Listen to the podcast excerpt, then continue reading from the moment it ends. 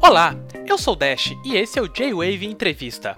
O objetivo desse programa é trazer para vocês uma visão de dentro das áreas de cultura pop, nerd e japonesa. E essa semana eu entrevisto o Kleber Marques, o fundador e criador da Warp Zone. Acredito que vocês vão adorar essa entrevista, pois ele contou coisas de bastidores, como é que a revista nasceu e os planos futuros da mesma. Vocês vão reparar também que a qualidade em alguns momentos da ligação vai ficar um pouco baixa e vai ter alguns barulhos de interferência. Eu tentei limpar o máximo que eu pude, mas para a gente não perder essa gravação que ficou espetacular, eu optei por manter. De novo, peço desculpas e a gente vai tentar manter o padrão de qualidade nas próximas gravações, tá ok? Fiquem então com a entrevista. Primeiro é um prazer você ter aceitado o nosso convite aí para dar essa entrevista aí pra gente. Pro pessoal que não te conhece, é, não sabe o que você faz e tudo mais, dá um resuminho aí. Quem é você? Legal, Josué. Em primeiro lugar, eu agradeço a vocês da J-Wave pela oportunidade de estar tá, é, falando com o teu público, tá? Quem não me conhece, é, o meu nome é Kleber Marques, eu sou editor-chefe da Warp Zone, que é uma editora focada em jogos antigos, os retro games. Tá? Sou colecionador também, coleciono videogames, revistas, sou entusiasta, acompanho aí anime e mangá também desde os anos 80, então é Worlds Collide, né? Gosto bastante de bastante coisa do mundo dos videogames, do mundo geek e de cultura japonesa, tá? Trabalho com TI, hoje tenho a Warp Zone como é, meu segundo emprego, digamos assim, e como vocês, a gente está aqui fazendo o nosso trabalho na Warp Zone, tentando disseminar essa cultura geek para a galera no Brasil e procurando o nosso lugarzinho aí nessa imensidão de projetos que a gente tem no nosso país, né? Ah, bacana. É, você comentou aí que você curte, curte o anime aí. Eu sempre pergunto o pessoal que a, que a entrevista aqui, como é, qual foi o primeiro, como é que você conheceu? ah, legal, legal. Ótima pergunta essa daí. Cara, eu, eu tenho 34 anos, então eu nasci em 83. Eu acompanho aí alguns animes, na época que a gente não chamava de anime ainda, nos anos é, 80.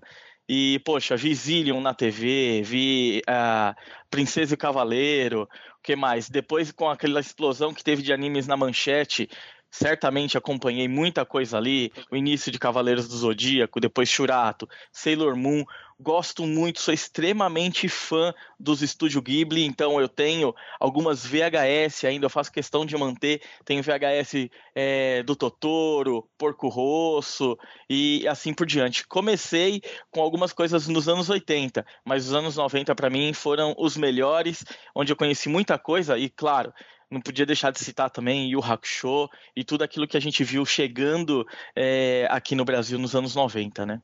Voltando mais lá atrás, assim, nessa época aí, como é que você começou essa coisa do colecionismo de videogames e tudo mais aí? Cara, o colecionismo de videogames, ele aconteceu de fato depois que eu comecei a trabalhar, porque é um pouco mais caro do que o meu principal, é, a minha principal coleção, que são revistas de videogame. Né? Colecionar videogame em si, consoles, cartuchos, eu comecei a partir de 97, foi quando eu comecei a trabalhar e ali sempre sobrava um dinheirinho, eu comprava alguma coisa como coleção mesmo, porque antes cheguei a ter é, consoles antes disso, mas não era coleção era sempre com, é, quem conseguia isso era o meu pai e não eu trabalhando, né? Era um adolescente ali, depois era criança nos anos 80, então não tinha como começar uma coleção ali tá? Mas de revistas, cara, que é a minha principal coleção, a minha principal paixão hoje, eu comecei desde os anos é, 80.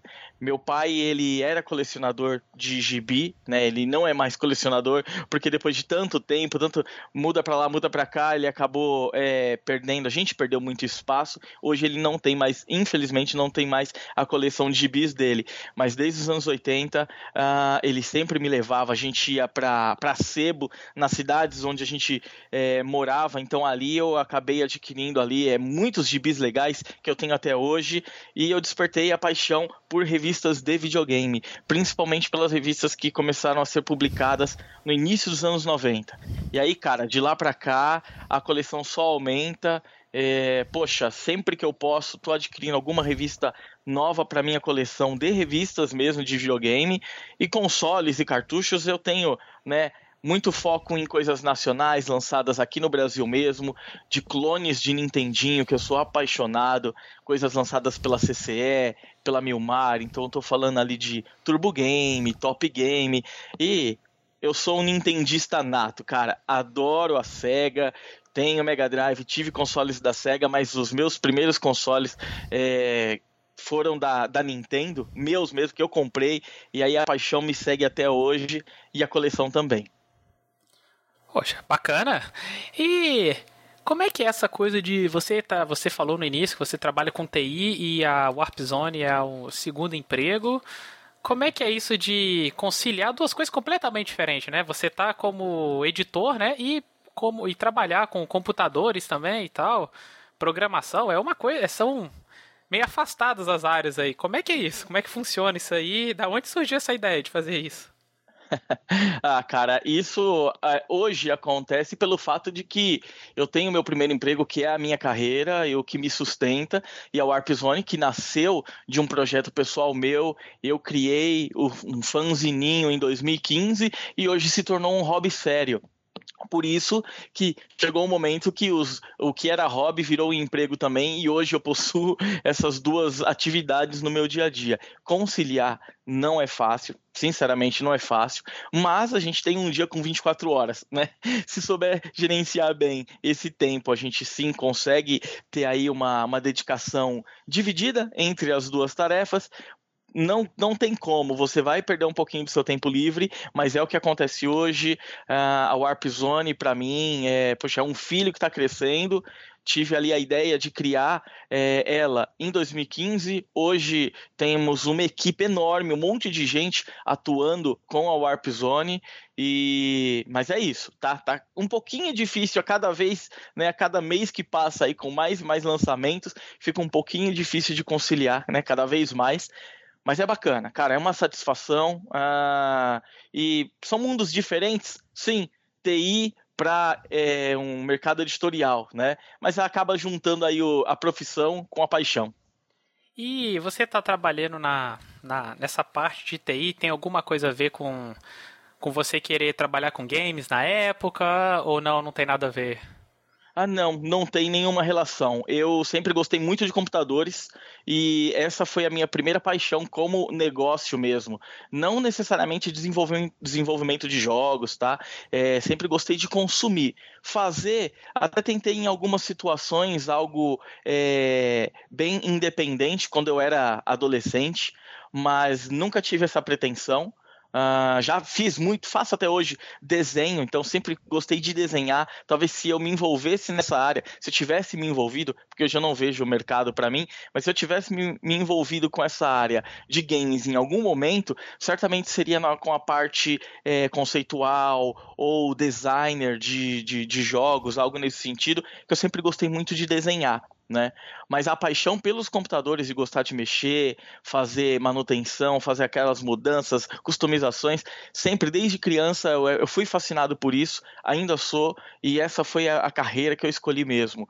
O, o ir para o mercado de publicação, o mercado editorial, aconteceu pelo fato de ter criado mesmo a Warp Zone e ela ter deixado de ser só um hobby e virado um, um hobby sério, digamos assim. Vamos lá pro início então.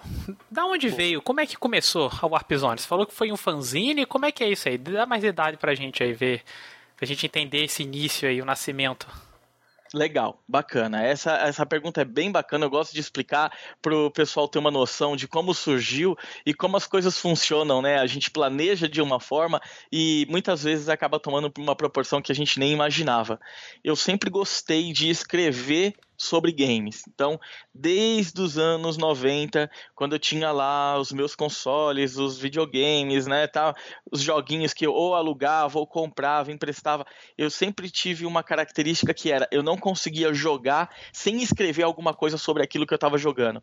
Então, eu pegava um jogo emprestado, alugado ou comprava, já colocava ele no console, começava a jogar e aí já começava a registrar ali é, as falas, os diálogos, fazia tradução, é, não anotava anotava simplesmente os passwords ou as dicas, né? Eu gostava meio de do que mais ou menos assim, fazer um pequeno detonado meu ali para mim, para minha satisfação, anotando ali o que eu estava fazendo no jogo. E com base nisso, eu sempre tive essa, essa vontade, né, de criar as minhas próprias matérias. Consumindo revistas de videogame, ah, eu imagino que para a maioria das pessoas que consomem e gostam de revistas de videogame, é ou foi um sonho escrever para uma publicação de games no Brasil. Mas eu tinha, né, tenho ainda, claro, formação na área de TI. Eu sabia que uma, eu não teria oportunidade alguma em alguma revista de publicar algum texto meu, e eu também não era conhecido. E o que, que eu fiz? Pensando nisso, né, desde os anos 90 que eu criava os textos ali, parei para pensar em 2015 e falei assim: poxa, que legal, vou criar um fanzine, algo independente, amador, vou fazer, vou escrever, vou imprimir e vou distribuir para os meus amigos. Aí eu vou satisfazer aí a minha vontade de escrever em algo impresso sobre games e vai ser bacana. Nada sem pretensão. Começou dessa forma. Quando eu percebi que esse fanzine ele ia exigir um trabalho um pouquinho maior, por mais que ele tivesse ali apenas oito páginas e ele era bimestral, eu comecei a procurar uma pessoa para me ajudar. Foi quando eu recorri a um cara que eu tinha conhecido na internet e ele também colecionava revistas de videogame como eu. Mas quando eu falo colecionar, não é um cara que você pega e fala assim: ah, eu também coleciono, eu tenho em casa aqui algumas, sei lá, 50, 100 revistas. Eu coleciono revistas de videogame desde os anos 80 e eu tenho hoje um pouco mais de 3 mil exemplares. Eu conheci um cara que, na época, tinha um pouco mais de 2 mil. Eu falei assim, nossa, esse cara é tão maluco quanto eu. Eu vou procurar ele, eu vou apresentar esse projeto aqui e ver se ele topa. Que foi o Rafael Marques, que tem o mesmo sobrenome que eu, a gente não se conhecia, a gente acabou se encontrando pelas revistas de videogame mesmo. Apresentei para ele e falei assim, Rafa, com essa ideia de fazer um fanzine impresso, sem pretensão nenhuma, oito páginas bimestral para a gente falar com as nossas palavras sobre videogames antigos. O que, que você acha, cara? Ele falou, nossa, fantástico. Velho, dali em diante a gente começou a criar a primeira edição. Quando ela ficou pronta, a gente apresentou para a comunidade através do Facebook. O apoio foi imediato. A galera procurava a gente para parabenizar, para saber como adquirir, como comprar. E olha que era um trabalho, pelo que estava sendo apresentado ali, desconsiderando o conteúdo, e sim só a parte física, a impressa, era um trabalho que o resultado saía caro para quem comprava, porque a pessoa comprava um exemplar que tinha apenas oito páginas, no formato revista mesmo, né? Próximo do formato A4, que é uma folha sulfite. Então tinha oito páginas ali por 4,90 e mais o frete. E era realmente um trabalho de fanzine, cara. Quem apoiava ali estava realmente apoiando uma causa, não pelo preço, sim pelo conteúdo, que era o que realmente fazia valer a pena aquele valor investido. Quando a gente lançou a primeira edição, eu que estava pensando em criar isso só para distribuir, distribuir entre os amigos, a gente teve ali mais de 100 pessoas comprando fanzine. Nossa, foi incrível, porque superou em muito todas as expectativas, até as, as, expectativas que a gente praticamente nem tinha, de fato, é, que surgiram depois do lançamento da primeira edição. E quando a gente percebeu que o negócio era um sucesso, cara, a gente começou a trabalhar no segundo, depois no terceiro, no quarto, e cada vez mais as, as nossas tiragens é, iam sendo maiores porque a comunidade abraçou o projeto. Eles sentiam que o que estava sendo feito ali era algo com muito carinho. Aí nasceu a Warp Zone dessa forma. Um fanzininho, eu fazia em casa, eu e o Rafael, depois a gente teve mais outras duas pessoas entrando no time. Na época foi o Denis Bortolaro, que está com a gente até hoje. Teve o Fernando Bastos, que era quem desenhava para a gente também, e ele não está mais no time hoje. E isso era o embrião da Warp Zone, cara. Um fanzine feito de fã para fã, com muito carinho. A gente vendia abaixo do custo, algo que é bem interessante de comentar, porque cada exemplar impresso eu pagava seis reais para fazer e eu vendia por R$ 4,90. E por que que acontecia dessa forma? Por que, que eu fazia isso? Única e simplesmente pela vontade de oferecer para alguém um trabalho ali que a gente estava fazendo e ver que as pessoas estavam gostando. A ideia nem era ganhar dinheiro mesmo, só exposição pelo trabalho, né? E aí a Warp Zone nasceu dessa forma. Cara, nossa. Nem imaginava. E como é, é que foi? Disso? pois é, não, não fazia. E como é que foi pra, pra você, assim, na hora que você sentiu essa. que a galera abraçou tão bem, assim? Porque eu imagino que você nem fazia ideia de que o público ia abraçar tão bem a ideia, assim. Como é que foi para você isso? Ah, cara, foi uma surpresa, uma satisfação imensa. Porque o que estava sendo feito ali no fanzine é algo amador. Lembrando, eu gosto sempre de ressaltar: o amador aqui não é sinônimo de mal feito. É sinônimo de não ser feito por uma pessoa com formação naquilo que está fazendo. Né? A gente estava fazendo algo com muito carinho, com qualidade, um conteúdo de primeira, porque quem estava escrevendo é quem entendia o assunto. Tava falando com dois moleques ali, no caso do início, eu e o Rafael, dois moleques que conhecem que, muito de jogos, que são apaixonados e estavam escrevendo ali para uma base de, de, de pessoas interessadas com a mesma paixão né? E a hora que a gente viu que o pessoal tava apoiando mesmo isso daí, foi fantástico a gente perceber que o pessoal não tava olhando o preço de fato, e sim estava olhando o resultado que a gente apresentava para eles ali, porque para a gente, como era uma tiragem bem pequenininha, um trabalho feito é, com gráfica expressa, tinha o frete, a gente não tinha forma nenhuma de fazer algo maior ou com mais desconto, então o pessoal entendia sim que o valor ali pelas oito páginas, sendo de R$ 4,90 mais frete, valia muito a pena, acabava saindo em algumas situações mais caro até que uma revista de banca com sei lá, 60, 80 páginas, mas é pelo fato da gente não ser uma editora, não ter uma tiragem grande para diminuir o custo unitário. Era um trabalho apaixonado, o, o pessoal entendeu isso, e quando eles perceberam que quem fazia era tão apaixonado quanto eles que estavam comprando, apoiaram de fato, e, cara, foi muito bacana ver isso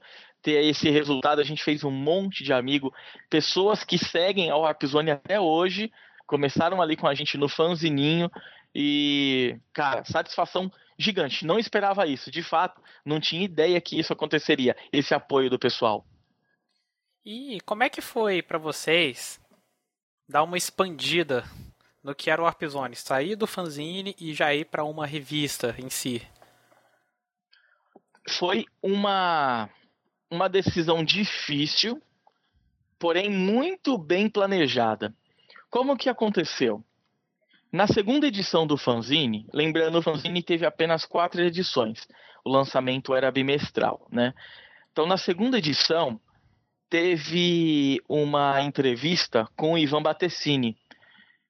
O Ivan Battessini é a pessoa que criou a rede de lojas Pro Games, aquela que tem um ninjinha dando um suco para frente e tal. Foi muito famosa nos anos 90 e também o Ivan foi quem criou a revista Gamers, que foi uma publicação sobre videogames muito famosa nos anos 90.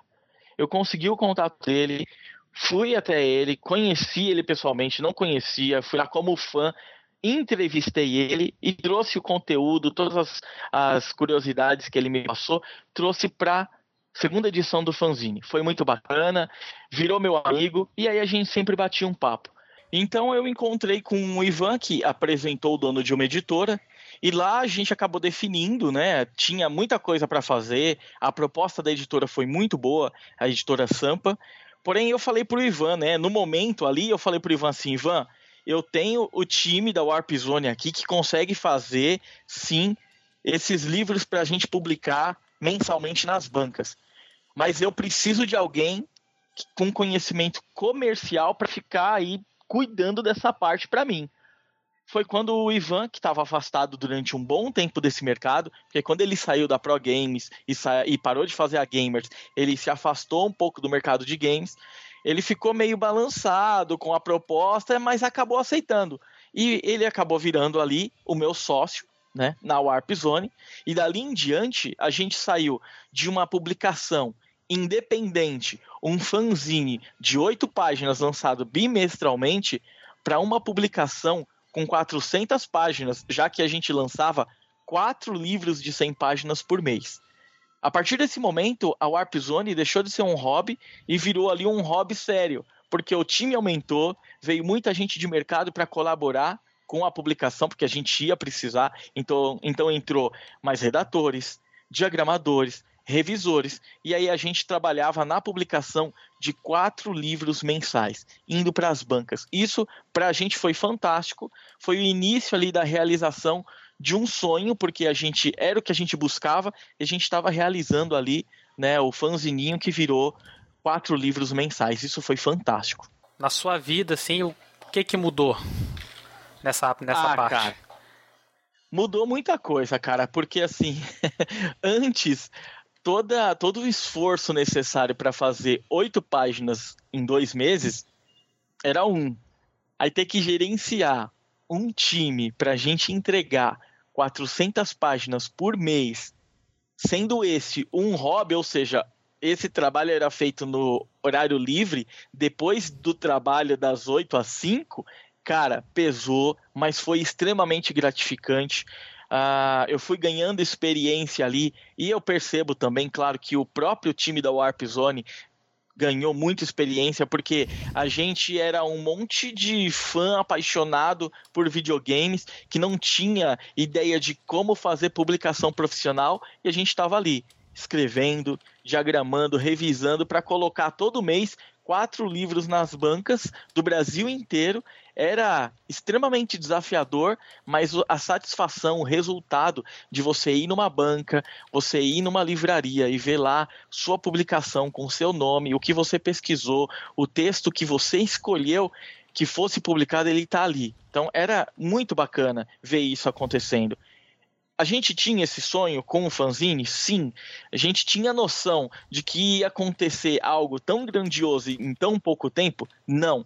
Jamais, cara. Eu nunca pensei que ia acontecer com um fanzininho que era despretensioso, uma mudança tão grande assim, do final de 2015 para o início de 2016, a gente ganhar aí as bancas do Brasil inteiro e foi fantástico, sabe? A satisfação foi muito grande é, de dever cumprido e de um desafio gigante no nosso colo para a gente ter que resolver ali todos os meses. Isso foi bem bacana. O mercado, atualmente, ele em questão de revista, ele retrocedeu pra caramba aqui no Brasil, não só no Brasil, mas no mundo.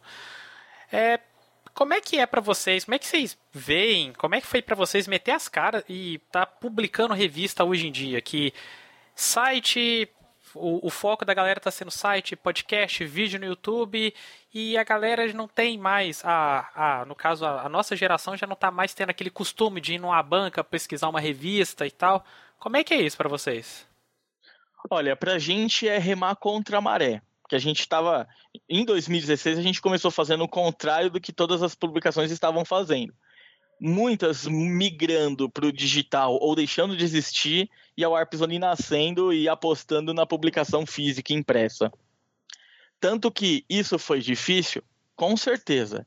Para você ter noção, a nossa publicação durou oito, oito livros publicados em banca. E aí a gente saiu das bancas para ser uma venda apenas pelo nosso site, venda do, do nosso produto é, físico, era uma venda só pelo site, como é até hoje. Por que, que isso aconteceu? Por esse fato que você acabou de comentar. As pessoas não vão mais nas bancas. Então, a gente mandava a nossa publicação para a banca, vendia, vendia sim, bem, mas não ao ponto de pagar o investimento de mandar um pacote para cada área de distribuição, em cada centro do Brasil, centro comercial, cidade que tinha banca que era interessante para a gente, acabava sendo mais custoso do que vantajoso. Não valeu a pena. Então a gente tirou ali o pé do acelerador, a gente voltou um passo atrás para planejar melhor como seria feita a nossa distribuição, e aí foi quando a gente mudou as publicações que eram mensais, viraram bimestrais a venda que era feita em banca, a gente focou a venda apenas no nosso site. E o grande lance foi: hoje em dia, a galera que procura o site, o podcast, o vídeo no YouTube, pode até ser um público da Warp Zone, mas não é o nosso público de nicho. Por quê?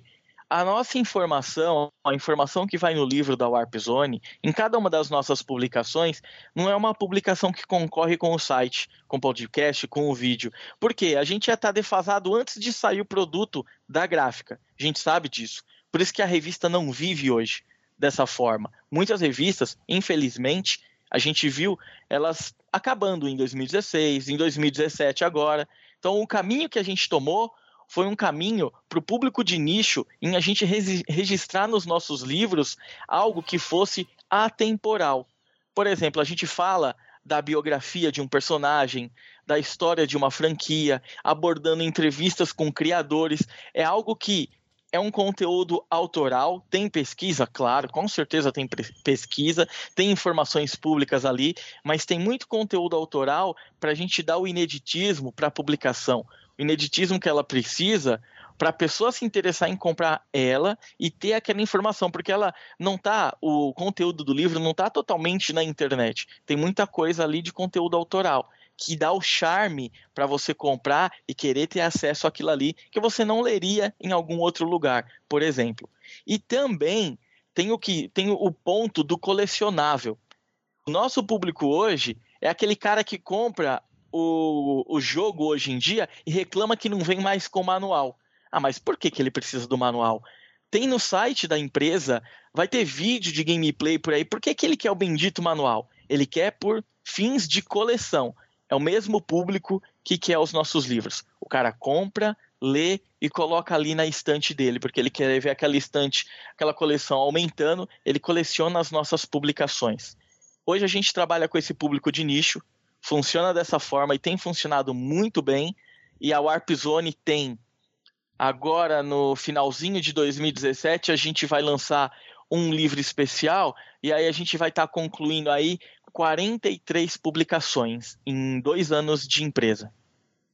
Nossa, e como que foi para vocês fazer reinventar, no caso, se reinventar, né, para para esse mercado? Aí vocês fizeram uma pesquisa, foi uma ideia que vocês tiveram? Como é que foi fazer essa reinvenção de sair da olhar para o mercado e ver, olha, uma revista nos moldes atuais que tem não vai funcionar porque o pessoal está querendo saber, o pessoal já tem tudo na internet, já tem vídeo no YouTube, já tem já tem informação na ponta da língua. A produtora falou, já está no site.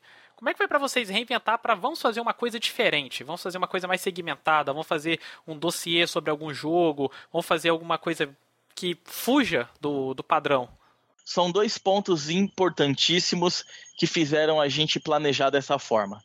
O primeiro ponto, aquela comunidade que abraçou a ideia do fanzine, que ainda é muito próxima e cresceu de forma absurda. Hoje a gente tem de seguidores da Warp Zone mais de 300 mil pessoas. Essa comunidade fala muito com a gente, é muito próxima e a gente escuta demais. Então, o que esse pessoal, que é quem mantém a Warp Zone hoje, quem compra as nossas publicações, o que eles sugerem, o que eles falam, a gente escuta e coloca em prática. Esse foi o primeiro ponto. Colocar em prática o que o pessoal estava pedindo para a gente. O segundo ponto que é extremamente importante, cara, é o seguinte: a Warp Zone é feita, escrita, diagramada, revisada por colecionadores. Então a gente consome o produto que a gente está querendo lançar, que a gente está planejando. A gente compra as revistas, a gente compra os jogos, a gente sabe o que está fazendo falta.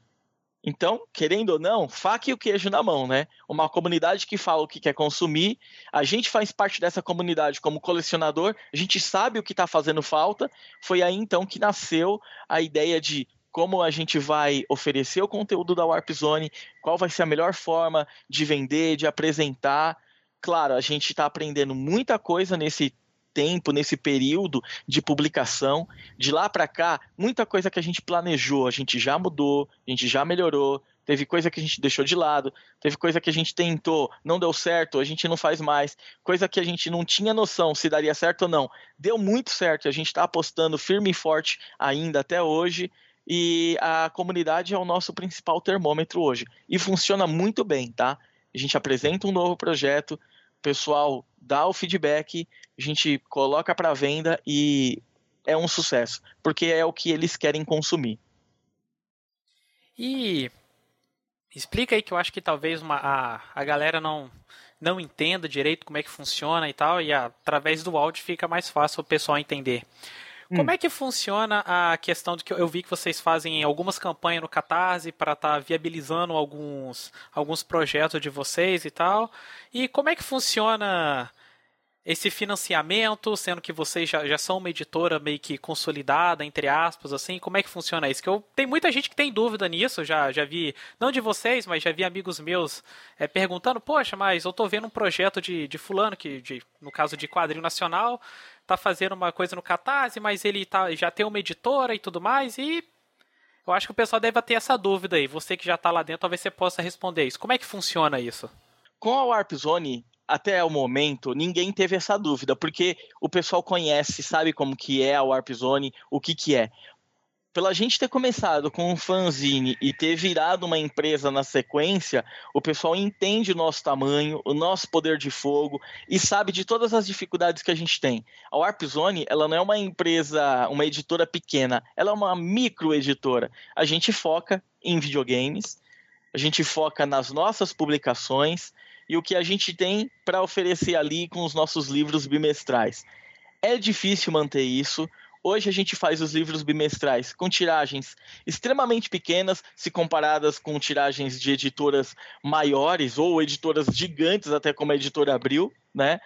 Porém, quando a gente precisa fazer um projeto grande e esse projeto grande é muito mais caro do que os nossos livros bimestrais, a gente recorre ao financiamento coletivo, porque hoje a Warp Zone ela não tem caixa para investir num livro, por exemplo, como a gente lançou o do Mega Drive definitivo, um livro que nenhuma editora no Brasil lançou algo com a mesma magnitude, nem editoras gigantes como a editora Abril, por exemplo. Então imagina só, como que a Warp Zone, uma microeditora, conseguiria lançar um negócio desse? Uma, a gente não tem o caixa. Dois, se a gente tivesse caixa para fazer isso, será que vende? Porque se não vender, a gente quebra. A gente não pode arriscar um negócio desse.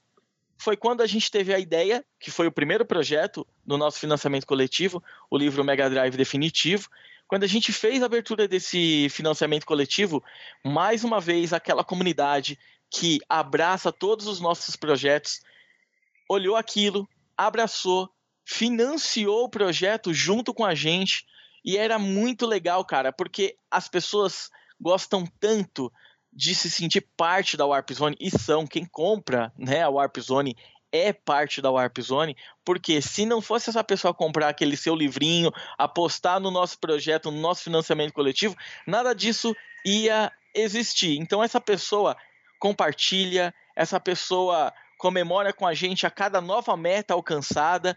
E a nossa primeira experiência com financiamento coletivo foi extremamente positiva, porque além de todo o apoio dessa galera, a gente via eles comemorando com a gente como se eles fossem ali parte do time da redação. Quando a gente passava uma meta, por exemplo, era extremamente comum ver nas redes sociais por aí, por exemplo, uma pessoa postando: ah, chegamos em tal meta, passamos tal meta, a pessoa se incluía. Era ela ali conquistando aquilo junto com a Warp Zone. Então, toda essa simplicidade do fã para fã, com certeza faz com que as pessoas enxerguem de uma forma clara essa nossa utilização do financiamento coletivo. Porque hoje é o que a, Warp Zone consegue fazer. Se não fosse o financiamento coletivo, a gente não lançaria um livro tão grandioso quanto foi o do Mega Drive definitivo. Para a gente, seria impossível. Não sei as outras editoras. Eu não conheço muitas editoras é, para falar é, em detalhes para vocês, mas com a dificuldade que está hoje no Brasil, dificuldade financeira, mercado complexo, papel que é pago em dólar, eu não, não me surpreenderia se mais e mais editoras começassem a utilizar esse recurso, tá? Porque não vejo como um problema, não. É um recurso justo, é uma pré-venda feita que financia um trabalho bacana, que se não acontecer, porventura, todo mundo recebe o seu dinheiro de volta, e aí aquele sonho ali dá uma estacionada por enquanto e o projeto não vai para frente, né? Não sei se seria bem visto, por exemplo, a editora Abril que é uma editora enorme, fazer um projeto de financiamento coletivo. Mas para empresas com o tamanho da Warp Zone, ou até maiores, se é um projeto que é para um público de nicho, não vejo problema nenhum. Eu sou apoiador de projeto coletivo de longa data, tenho só no Catarse mais de 20 projetos apoiados, Kickstarter também, gosto muito dessa ferramenta e acho um tipo de financiamento bem justo eu acho legal. E para a Warp Zone tem dado muito certo. A gente acabou é, a gente concluiu agora o nosso segundo projeto de financiamento coletivo, que foi um sucesso também, e para a gente é uma fórmula já. Ano que vem a gente volta e a gente já tem aí mais dois projetos planejados para o Catarse já que a gente está tocando no assunto dos livros definitivos e tudo mais, de onde veio a ideia? Porque ó, começou no fanzine, que era uma coisa pequena, aí já foi para uma revista bimestral, que é maior, mais robusta, e depois vocês já pularam para um material de luxo, colecionável, capa dura, com bastante página, muita informação. Como é que foi esse esse pulo aí? Da onde veio essa ideia? E se você puder engatar também, como é que é o brainstorm? Como é, como é que é feito? Da onde vem a ideia? Como é que é a produção? a ideia de lançar um livro como foi o Mega Drive definitivo é uma ideia antiga, tá? É... Pra gente que é colecionador, a gente sempre almeja ter ali, né, na estante, quando se fala de material impresso, algo que, poxa, é uma homenagem ali à altura da, daquilo que você gosta tanto. Quem gosta de uma série, gosta de um personagem, gosta de uma empresa, ter um livro focando naquele assunto que a gente adora chamar de Bíblia, é fantástico. E quase não tem isso em português. Quando a gente estava planejando todas as edições bimestrais ali, né, da Warp Zone, sempre tinha na redação aquele comentário falando assim: "Poxa, a gente tinha que lançar uma Bíblia de algum assunto". Mas a gente achou melhor esperar um ano de experiência nosso para o time todo estar tá ali muito bem afiado antes de fazer algo extremamente importante, como foi o Mega Drive definitivo. Tanto que, quando a gente anunciou o Mega Drive definitivo, o time da Warp Zone já tinha trabalhado em mais de 20 publicações, o que dava para gente uma base consolidada de experiência para falar assim: olha, agora eu consigo fazer o que eu queria fazer antes, com toda a qualidade que o mercado vai esperar. E foi até interessante, porque o que o mercado esperava, com base no que a gente falava sobre o Mega Drive definitivo, era apenas achismo, porque ninguém tinha visto um trabalho sendo feito daquele, daquele tamanho pela Warp Zone, muito menos por alguma outra editora. É, quem apoiou ali, cara, apoiou e com muita coragem, porque não sabia o que, que ia sair dali, né? Ah, e, poxa, da onde então é, qual que foi o, o, o trigger para acontecer assim? Olha, vamos fazer então, agora é hora de fazer um trabalho grandioso. A gente percebeu que a Warp Zone já estava com um mercado bacana, a gente tinha ali bagagem e conhecimento para fazer um trabalho maior ainda, para dar um passo a mais, consolidar a editora como editora de retro gamer mesmo, como a única editora de retro gamer, é, de retro games no Brasil. Uh, e tava uma vez eu e o Ivan no escritório da Warp Zone, que fica aqui na Barra Funda, em São Paulo, a gente falando sobre uma publicação no formato de Bíblia. Tanto que a nossa intenção era começar lançando esse trabalho focado no Atari. Né? Não, vamos fazer um livro assim do Atari, vamos planejar, e aí a gente coloca todos os jogos, história, tal, blá, blá, bacana. Mas nesse meio tempo, a gente viu a Tectoy fazendo o anúncio que eles iam lançar em 2017 o Mega Drive novamente.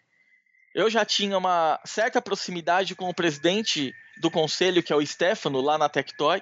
Falei com ele e nesse momento, eu e o Ivan, a gente pensou no seguinte: poxa, vamos aproveitar esse hype aí, conversar com a Tectoy e lançar esse primeiro livro de luxo falando sobre o Mega Drive. Por que não? Eles vão movimentar o mercado, eles vão trazer as atenções de novo para o Mega Drive e a gente aproveita para apresentar um livro com uma, sei lá, uma qualidade, uma, de uma magnitude nunca antes vista numa publicação sendo feita aqui no Brasil. E cara, foi a fórmula perfeita. A gente foi lá, a gente apresentou o projeto para a Tectoy, eles gostaram muito da ideia, eles autorizaram a gente fazer, que era o que a gente estava procurando, e a partir desse momento que a gente teve a autorização, a gente divulgou o projeto de financiamento coletivo e explicamos em linhas gerais o que, que seria um livro com todas as informações possíveis, é, história mundial, história no Brasil, lista com todos os jogos, incluindo pirata, incluindo jogos cancelados, tudo aquilo que a gente vendeu como produto no Mega Drive definitivo, e a gente teve muito ajuda da Tectoy nisso, com relação ao conteúdo, né? É, algumas pessoas até perguntam, falam assim, ah, mas aí a Tectoy ajudou com dinheiro e tal? Não, não teve isso. Foi a Tectoy autorizou a gente fazer o produto. Todo o custo envolvido com o projeto foi da Warp Zone e veio do financiamento, né? O dinheiro para pagar isso veio do financiamento coletivo. A Warp Zone ela faz o financiamento coletivo é, de uma forma um pouco diferente dos projetos que a gente normalmente vê nesse tipo de, de site, que é quando você vê lá um projeto de um jogo, por, por, por exemplo, o pessoal coloca lá, olha, a gente precisa aqui de ah, chutar um valor de 80 mil reais para financiar o meu jogo, pagar a equipe, fazer aqui, publicar ele legal, tal pessoal coloca lá o valor que eles vão precisar para fazer o projeto inteiro. A Warp Zone coloca um valor mínimo, porque quando a gente entra com um projeto no Catarse, a gente vai lançar esse projeto de qualquer jeito, de qualquer jeito. E aí a gente coloca um valor que não é o valor que a gente precisa. Geralmente é um quarto do valor. Tanto que o, o Mega Drive definitivo, a gente começou ele com 30 mil reais. Olha, 30 mil reais, vamos fazer esse livro, a gente apresentou o projeto e tal, e a gente foi colocando as metas estendidas. Se chegasse em apenas 30 mil reais, a gente ia lançar o livro de qualquer forma, ia ter que rebolar para fazer aí é, captação de fundo com, sei lá, outro tipo de recurso para fazer o livro, mas ia fazer. Porém, a gente sabe que a comunidade que apoia o Warp Zone, ela é uma, ela é muito presente e a gente sabia que ia passar e ia chegar no que a gente precisava. A gente precisava de no mínimo quatro vezes mais para fazer o livro. E a gente chegou nesse número para fazer o livro Mega Drive definitivo. Hoje, né, assim, para quem não entende, 30 mil reais você não faz um livrinho no Brasil. Um livrinho. Você tem que pagar papel em dólar, você tem que pagar custo de produção, propriedade intelectual, direitos autorais. Então, com 30 mil reais, infelizmente, não se paga nada mas a gente apostou em um valor mínimo ali e foi bem legal porque a cada nova meta estendida o pessoal comentava mais e mais, isso gerou um marketing positivo muito bacana. Foi um sucesso e vocês viram, né? Quem acompanhou é, pôde ver que o Mega Drive definitivo foi um marco editorial tanto para a Warp Zone quanto para o mercado brasileiro. Eu que coleciono, sei do que eu estou falando, nunca vi nada no Brasil sendo lançado assim nem feito no Brasil, nem vindo traduzido com alguma obra lá de fora. Então é um material muito bacana, cheio de ineditismo, com muitas novidades que a gente trouxe ali para o livro, coisas que não tinham sido contadas em lugar nenhum.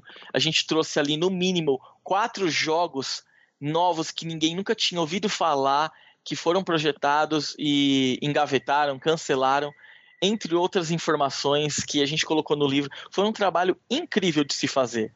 Cara, noites sem dormir, o time todo passando, final de semana, feriado. A gente ficou muito tempo ali sem ter tempo livre, vida social, mas o resultado, a gente está colhendo os frutos até agora, ainda está colhendo os frutos. Para o Warp Zone foi incrível, porque colocou a gente num patamar que a gente não tinha antes. Porque agora quem não acreditava que a Warp Zone pudesse fazer algo nesse nível, hoje a gente não precisa mais explicar o que, que a gente sabe, qual é a nossa capacidade. A gente tem o livro, né? Mostrar, a gente nada como mostrar, né? Você tem, coloca um livro como o Mega Drive definitivo na mão de uma pessoa, ela vai entender o peso, literalmente, da Warp Zone. Nossa, e você falou que foi noite sem dormir e tudo mais assim. E o reconhecimento, vocês tiveram algum reconhecimento fora aqui no Brasil que foi grande e tal? Vocês lá fora também, como é que tá, como é que teve alguma receptividade lá fora? Porque tem, tem-se uma comunidade agora, agora que a gente está vendo que no Brasil tem também, mas tem-se uma comunidade grande lá fora de querer preservar a história dos videogames antigos, tá se tendo uma o movimento todo está se iniciando aqui no Brasil também. Vocês tiveram alguma repercussão lá fora disso? Não? Como é que tá, mais ou menos? Sim, a gente teve repercussão. Começou timidamente, com brasileiros querendo comprar, mas isso começou a aumentar. A gente teve o pessoal do Sega Nerds contatando a gente, querendo saber do que, que se tratava o projeto. O pessoal da Sega na Europa entrou em contato com a gente.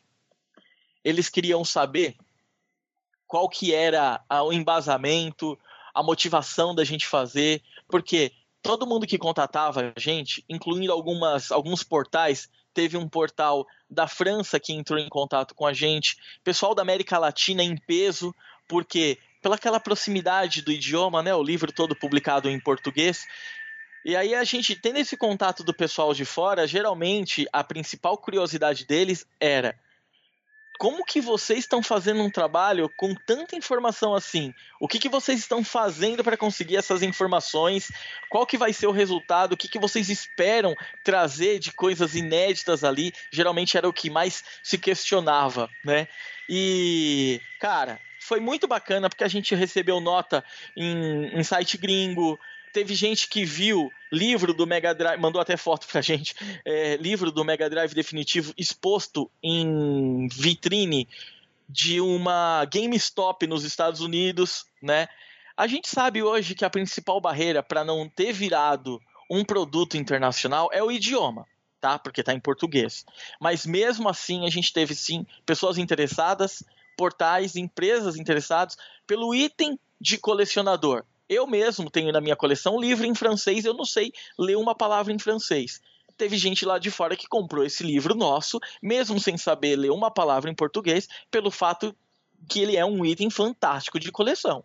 Um livro grande, a caixa o estojo de luxo no formato do, da caixa do próprio Mega Drive e é, é icônico você ter isso na coleção. E o pessoal sim contatou a gente, teve uma exposição bem bacana lá fora e acabou dando para a gente aí um, um, prestígio internacional, sim. Não tão grande quanto se fosse a publicação inteira em, em inglês, mas a gente foi um passo bacana para a gente. Assim, você comentou que a SEGA chegou a entrar em contato com vocês? A SEGA da Europa entrou em contato com a gente, porque eles queriam entender qual que era o projeto que eles acharam fantástico, porque o nosso acordo de publicação era com a SEGA do Japão né? Tectoy e Sega do Japão. Tanto que no livro tem o tem o CEO, se não me engano, é um dos diretores da Sega do Japão, ele tá no livro segurando é, uma foto dele, né? Ele segurando o, o modelo que a gente criou unicamente para mostrar para ele para tirar essa foto, né? Então tem uma pessoa lá, um diretor da Sega do Japão que está no livro segurando um, um modelo do, do próprio definitivo. E aí a SEGA da Europa achou fantástico o trabalho e aí queria saber se a gente estava com planos de passar para outros idiomas, tal. No momento a gente estuda isso, mas não é o nosso foco pelo trabalho e pelo investimento disso daí. A gente não descarta, mas não, no momento não é o, que a gente pretende fazer, mas foi muito bacana porque a gente pôde conhecer também o pessoal da Sega lá na Europa. Eles gostaram bastante do trabalho, tanto que aí a gente teve até parceria com eles depois disso.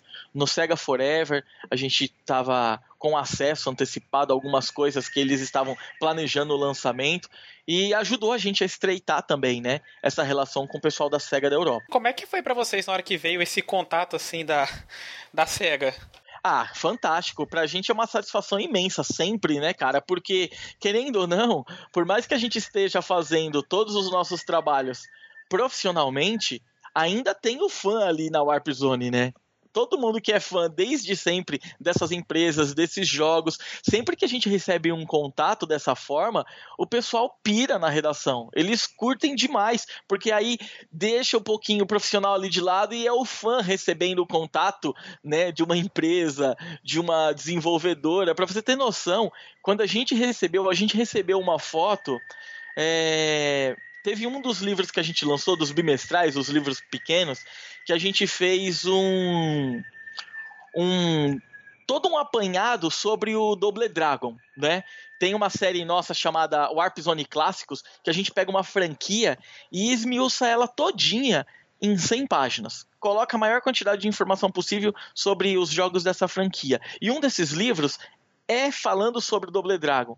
Cara, quando a gente recebeu uma foto com o criador da franquia segurando um livro nosso, cara, foi uma satisfação assim, é, inexplicável, porque pra gente era ali, né, um fã fazendo um trabalho para fã e sendo reconhecido por quem criou aquilo que você já segue o cara há tantos anos e agora ele sabe que você existe. É, é inexplicável, cara. Agora que vocês já são, já, já são conhecidos, tem uma base de fã e os planos aí, como é que estão?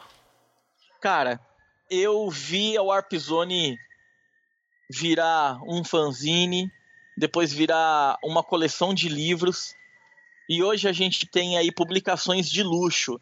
Então eu estou extremamente satisfeito.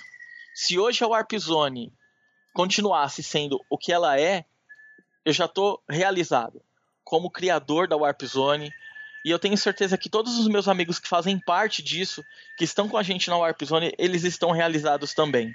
Porém, para 2018 agora, a gente tem tanta novidade e tantas novas parcerias com empresas grandes tanto quanto a SEGA e maiores para lançamento de livros e outras coisas que a gente está planejando, que, cara, a Warp Zone vai crescer muito em 2018. Os produtos que a gente vai lançar, eles serão um sucesso. E o último livro que a gente fez financiamento coletivo, que foi o Warp Zone Essencial, The King of Fighters, ele foi um sucesso, ele passou de 400% de apoio. E o próximo livro que a gente tem aqui, a gente já fechou os direitos autorais, é um tema tão fantástico, com uma empresa assim que está no coração de todo brasileiro, que a gente tem certeza que ele vai passar até o The King of Fighters, que pra gente foi um fenômeno, porque o essencial do Mega, o definitivo que a gente lançou do Mega Drive foi um sucesso inimaginável.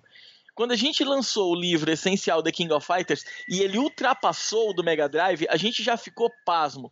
E agora a gente tem certeza de que essa carta que a gente tem na mão para 2018 e é só um dos projetos, tá? Vai ser um sucesso ainda maior do que o do The King of Fighters. O pessoal vai gostar demais e a Warp Zone vai estar tá trazendo mais uma vez algo para o Brasil que nunca tinha sido feito antes. E a gente vai trazer com aquela cara de fã para fã, como as nossas publicações são feitas até hoje. Não posso adiantar informações sobre o que a gente vai fazer, mas de todos os projetos que a gente tem para 2018, dois são grandiosos e cara, muito fã aí vai pirar, vai adorar o que a gente vai anunciar. Como é que você imagina daqui a alguns anos a, a Warp Zone, você? Como é que você imagina? Ah, cara, eu nunca tive muita pretensão com a Warp Zone e, poxa, pra mim, eu olho que ela se tornou assim e fico é, nossa, embasbacado. Incrível o crescimento da Warp Zone. Mas tudo isso é graças ao apoio da galera da comunidade aí. E o que, que eu vejo, né, a Warp Zone daqui para frente? Eu gostaria de ver uma Warp Zone em 2018 o dobro do que a Warp Zone é hoje em 2017, com muitas publicações novas, com muito mais gente trabalhando nas nossas publicações. A gente tem uma revista digital gratuita que a gente acabou de lançar, então tem um time muito grande colaborando. Né? Esse, ao contrário dos livros impressos que a gente tem um time que é pago para fazer, a publicação digital é, uma, é um time de colaboração, então não é algo remunerado, mas é algo tão grandioso quanto, e a gente passa de 40 pessoas trabalhando no time da revista digital, para você ter uma noção. Eu não imaginava que isso ia acontecer em 2017. Mas agora, para 2018, eu gostaria de ver no mínimo o dobro disso de pessoas, de publicações e de exposição. Gostaria sim de ter uma base muito maior de seguidores, leitores, de fãs na Warp Zone, e eu acredito que isso vai acontecer. As nossas participações na BGS desde 2016, que foi a nossa primeira, só aumenta. Esse ano de 2017 foi maior, a gente teve o dobro do tamanho do nosso stand. E eu gostaria demais de 2018 estar tá anunciando nas redes sociais que o nosso stand dobrou de novo. Adoraria ter um stand bem grande lá para apresentar tudo que a gente está planejando, tudo que a gente já fez e receber todos os nossos leitores. É uma pretensão minha aí? É grande essa pretensão? É, mas pelo, por tudo que aconteceu com a Warp Zone até agora, eu não duvido que isso possa acontecer.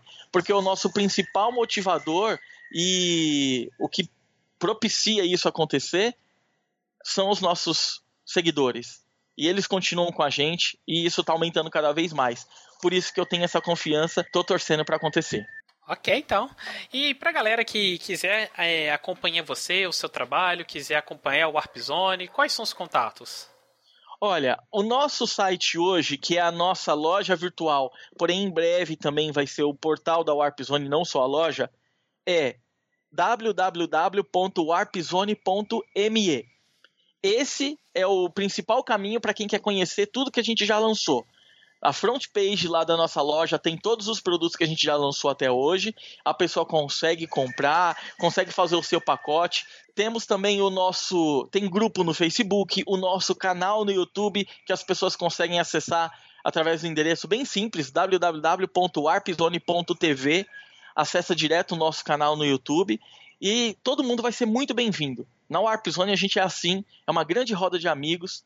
Quem contata a gente com elogio, com crítica, com seja como for, vai ser respondido, muito bem respondido. A gente não deixa ninguém sem resposta e trata todo mundo como amigo. É isso, a gente agradece a, novamente a entrevista aí que você deu pra gente. Eu que agradeço, Josué. Valeu mesmo por esse espaço. É, acredito que o seu público possa ter alguma dúvida, então entre em contato com a gente. A gente está disposto aqui a conversar com todos vocês. A gente já agradece antecipadamente a todo mundo que não conhecia, que puder conferir o nosso trabalho, é, compartilhar com seus amigos, né? O trabalho que a Warp Zone vem fazendo. É um trabalho feito de fã para fã e esse tipo de canal, quando a gente recebe um convite para uma entrevista, para um bate-papo, para a gente ajuda demais, porque a Warp Zone é assim vive desse tipo de divulgação. Divulgação feita por quem entende, por fãs, por pessoas apaixonadas pelo que a gente faz e como a gente. Beleza? Valeu então, muito obrigado, cara. É isso então e até a próxima entrevista.